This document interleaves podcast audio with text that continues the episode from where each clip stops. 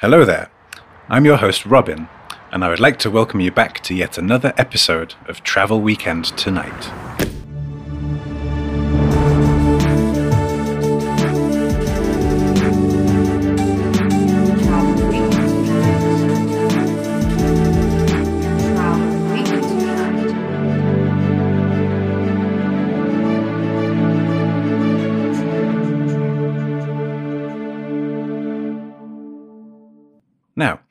As you'll hopefully recall, last time we were looking at how the company Transborder carries out all manner of activities in, on, around, and between the boundaries.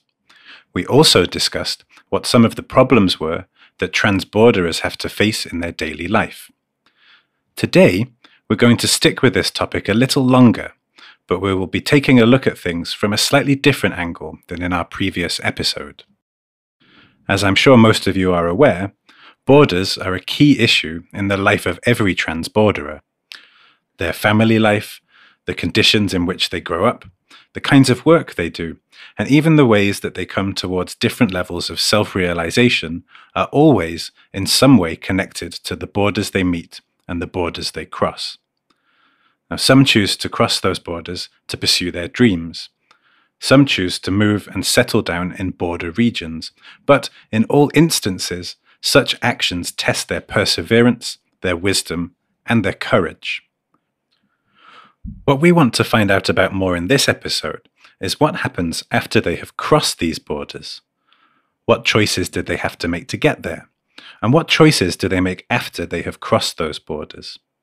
And today, in particular, we will be thinking about how issues relating to gender and tradition can pose particular obstacles for female transborderers.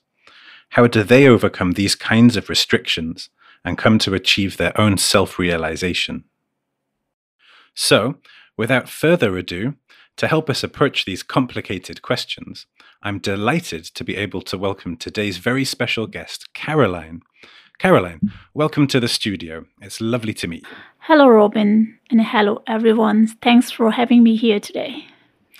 Now, uh, Caroline is a very special person. Uh, she is the director of Transborder's Thailand office. Uh, this office is responsible for overseeing Transborder's international commercial exchange division for the entire Asia Pacific region. Uh, so it's a very important job, I should imagine. Oh, yes, it is. And uh, it's a very challenging one, too. I'm sure, yes. And, uh, and if I'm correct, uh, not only do you hold this position, but you are also the CEO and founder of your own rather successful online fitness and home workout company. Am I right about that? Oh, yeah, right. Yeah, very much so. The company is called like Crossing Your Limits, mm-hmm. and it provides online fitness classes and a store to help women f- keep fit, even if they have to hold down a busy work schedule. It's been pretty busy these past two years because of the pandemic it seems like everyone has been working out from home. Well, I certainly have been. Uh, it's been pretty tough for many people in that sense. Uh, it sounds actually like you may have been helping out quite a lot of people with crossing your limits. Well, I hope so. Uh, staying fit is very important. You know that. Oh, it is. Uh, but it must mean that you're very busy. Oh, yeah, I don't mind being busy. Uh, it is way better than nothing.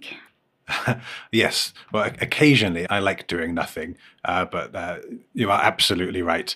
Uh, and in any case, it's lovely to have you in the studio with us today. Uh, let's get started, shall we? Oh, yeah, sure.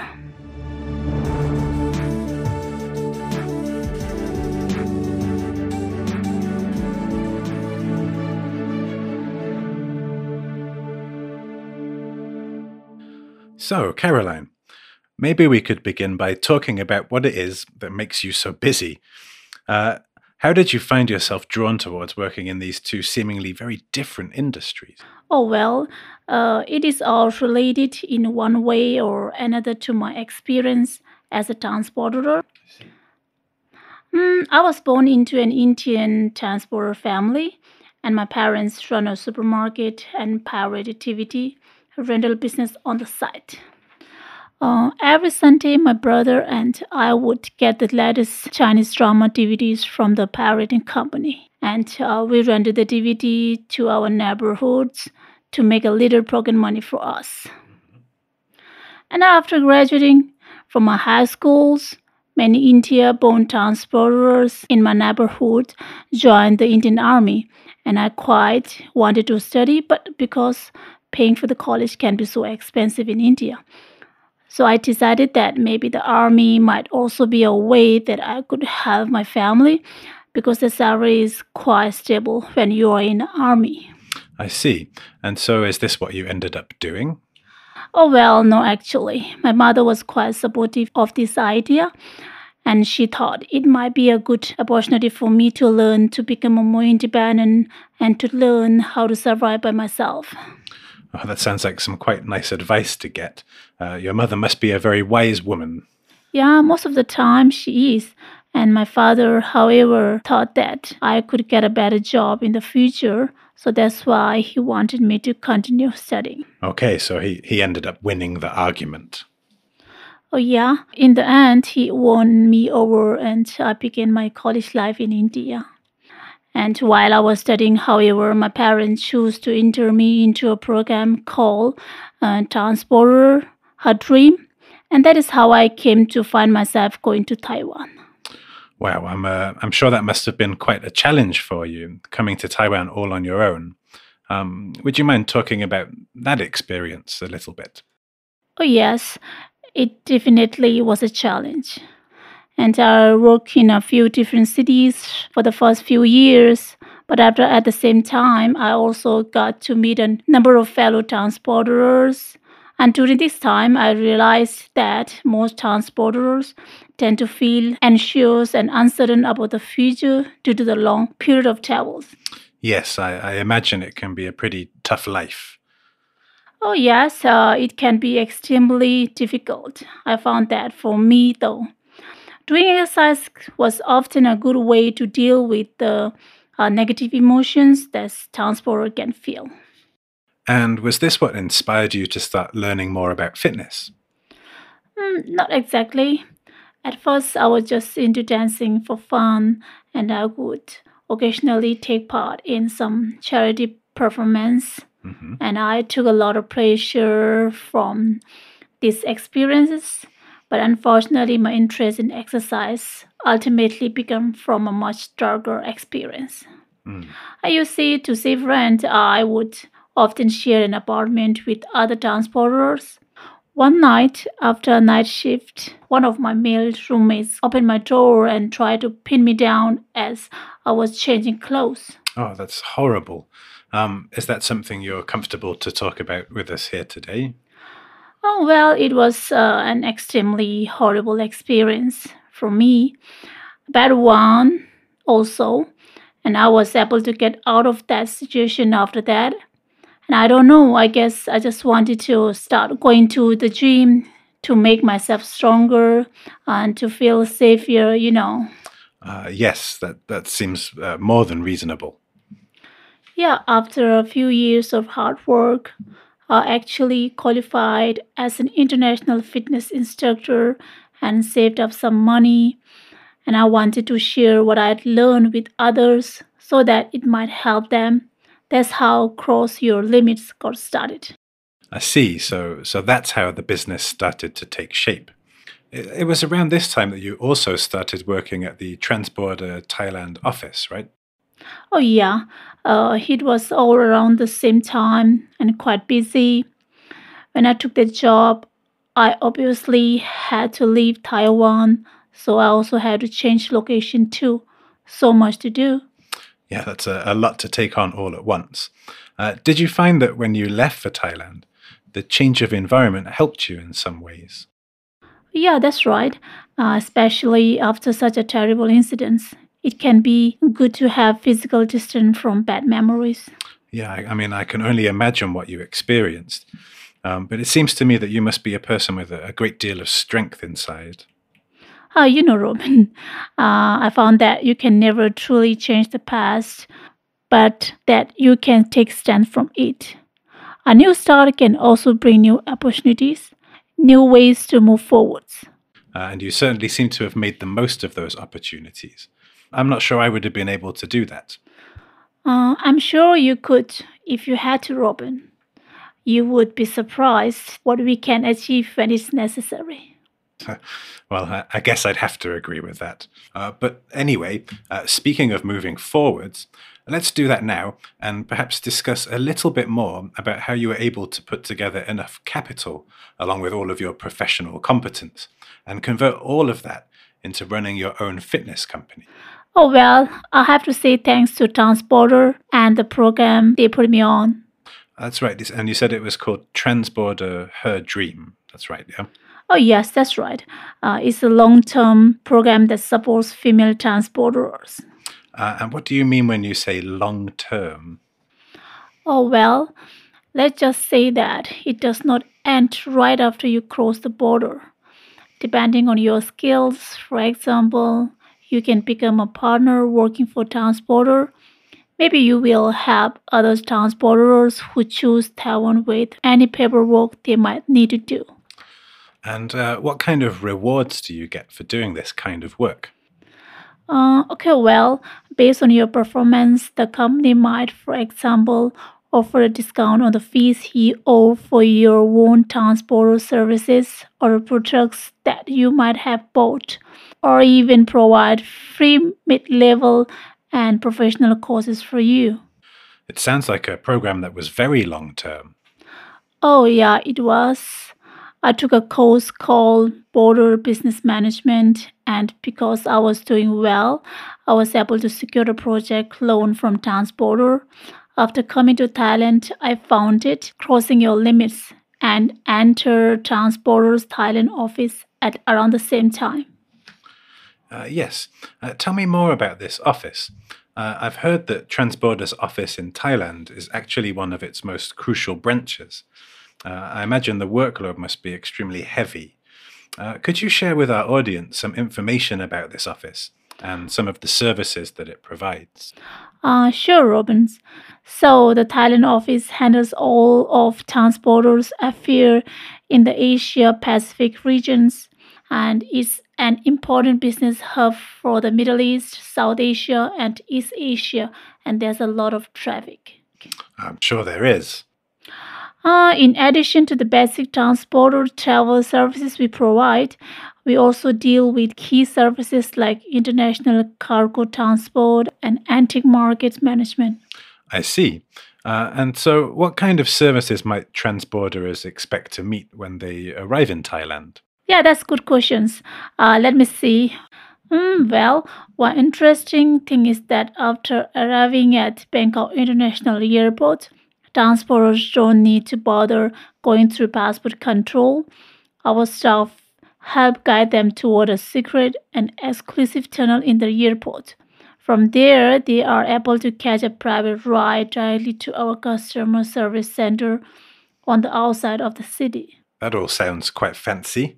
Um, what is the service center itself like?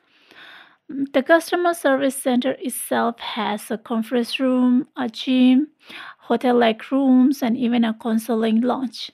And there's always a lot going on. For example, like for beginner level transporters, we offer official language and behavior courses that will help them when they get to their final destinations. And we also provide the latest updates on international trade for mid level and advanced level for transporters. Wow. Uh, that's a very dedicated business integration unit you're running there. Oh, yeah, this is important to almost all of our customers. At the service center, you can find financial experts from the China area and international license pharmaceuticals distributions. Specialists are also stationed in the office to offer consultation services. And every summer, we also organize anti auctions in the Asian regions. Uh, Indian and Western transporter merchants can exchange their collections and prepare for the Chinese antique market in the coming year. That sounds like there's so much going on. Uh, tell me, how on earth have you managed to handle both these jobs all at the same time? Oh, Robin, uh, to me, fitness and transporter travel have a lot in common. Uh, you need a healthy, strong body to deal with challenges in the transporter travel, and your mind also grows stronger because of the challenges you face. and my work is to help people cope with these challenges. Yes. Now, speaking of challenges as a transborderer, uh, the number of female transborderers has always been fewer than the male transborderers. And even when these women, such as yourself, do start their careers on the borders, it's usually only in more supporting roles. What was it exactly that made you want to be more of a leader? Well, uh, it's difficult to say exactly. And one reason is maybe that, unlike other transporter families, my father's and my mother's property is separate, and my mother has taught me how to manage my finances from a young age. So she also told me that financial independence would give me an independent life and would open up totally new horizons for me. And I'm happy that until today I have never failed her and I'm proud of myself. Yeah, absolutely. Um, uh, you should be. Um, uh, but working in the male dominated society of transbordering presumably brings with it some very specific difficulties and challenges. From your experience, what special qualities do you think that women bring to this field of work? Of course, it can be difficult. Just like all walks of life, gender inequality makes it more likely for women to give up before they can even start it and it is no different for transborderers. And even if a good opportunity does present itself, this means that we often have to accept the abuse to keep hold of that chance. Hmm. And uh, and how do you feel about that? Oh well, um, from my perspective, this is not right. Women have many qualities that men do not we can plan new projects in a more elaborate way. We have a better emotional intelligence and we are often better at detecting emotional changes and dealing with it in the right way. This should be essential factors for any successful transporter traveler. And also, Robin, Transporter is a huge corporation now. Every second, we receive thousands of travel demands from around the world compared to the conventional one man tourist guide a female based team can often respond more promptly and attentively to the needs of travelers. Do you think that uh, success as a woman in this environment is perhaps related to the social structure of where a transborderer comes from and whether or not she is able to be financially independent? Uh, your mother appears to have provided you with some important insights in terms of financial education and its, its overall importance, for example. Oh, that's right. I would also maybe add that the openness of a regional culture is directly related to the number of female transporters. This is because for the new generation of female transporters, whether or not they can realize their idols will be a very important factor in determining whether they will remain in their local area. Uh, yes, that's a, that's a very good point. Um, so, Caroline, uh, finally, then maybe, as a woman who enjoys a successful career, uh, perhaps we could end with you telling our audience a little bit about what you think has been the secret to your success. Of course, uh, I think uh, it has been essential for me to understand that a strong mind can only grow from a strong body, and this is something which requires constant training. And finding ways to enjoy every challenge will help you to become stronger and conquer the barriers given to us by the outside world. Caroline, thank you so much for sharing those words with us, and indeed for sharing everything that you have uh, with us here today. Uh, unfortunately, however, that's all the time we have for today's episode, although it would be brilliant to keep talking with you for much longer. Um, before we go, uh, maybe you could let our viewers know how they might be able to find out more about uh, crossing your limits. Uh, I'm sure that a few would be interested to see what exercise tips they might be able to to get by checking it out. I know my belly wants to do that. oh yeah, sure. Uh, you can find out more on YouTube. Just check out the channel cross your limits and you will find me there. That's brilliant. Uh, make sure everybody to go check that out. Uh, Caroline, thank you once again. It's been really nice chatting with you. Oh, yeah, my pleasure, Robin, and thanks for having me here on the show today. Oh, you're more than welcome. Right. That really is all the time we have for this week. Remember, if you're interested to learn more about transbordering, to keep following our radio show, there's always much more to find out about. Uh, to play us out, we have a quick clip from one of Caroline's online classes for you to listen to, just to give you a taste. Uh, remember, be sure to check out her link to find videos, lessons, health tips, nutrition advice, and, and lots more. Uh, and also be sure to tune in next time to find out what we will be talking about. For now, though, I've been your host, Robin, and we'll see you the same time next week. Bye bye for now. Hi everyone, I'm Caroline and welcome to Crossing Your Limits. And today I'm going to teach three exercises uh, which you don't need any equipment and also uh, do it at home and at a hotel when you travel. So uh, let's begin with squats and our first exercise is squats. And the squats is a strength training exercise that requires several muscles in your upper and lower body to work together. Uh, many of these muscles help power up through daily tasks such as like walking climbing stairs bending or carrying heavy loads. So let's start how to do proper squats okay? And first uh, keep your feet about your shoulder length apart and uh, lift your arms in front of you to support a balance and make sure your back should be straight. And keep your chest up and engage core. And then um, bend your knees and push your hips back slowly and try to sit down like sitting on a toilet. And don't forget to breathe in. When you go down so be careful, your knee should not cross your first and second toe. Once your thighs are parallel, pause there, exhale and push up through your heels back to your starting positions. And you can do this exercise 3 sets and 10 to 12 reps each. It depends on your energy or your powers. If you can do more, you can do. Otherwise, just do 10 or 12 reps each. Uh, let's go to second exercise and that is jumping squat. Uh, let's start in a squat position. Uh, your feet a little wider than shoulder width apart. And remember your feet should be a little bit out not inwards. And more building tension into thighs putting the pressure into the glutes and bringing the hands out in front of you so as you jump up, you're gonna pull your hands back behind to, give you some extra power. And as you jump up, you also land in a squat position to complete one reps. And make sure you land with your entire foot on the ground. And be sure to land as quietly as possible, which requires control. Remember to inhale when you jump up and exhale when you land in a squat positions and do this exercise three sets and 10 to 12 reps. And you can also do more if you can. Okay let's go to third exercise. Is uh, leg lift or you can call double leg lift.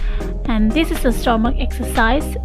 And this is core workout. And as i'm talking about abs area that i know most of people want to work.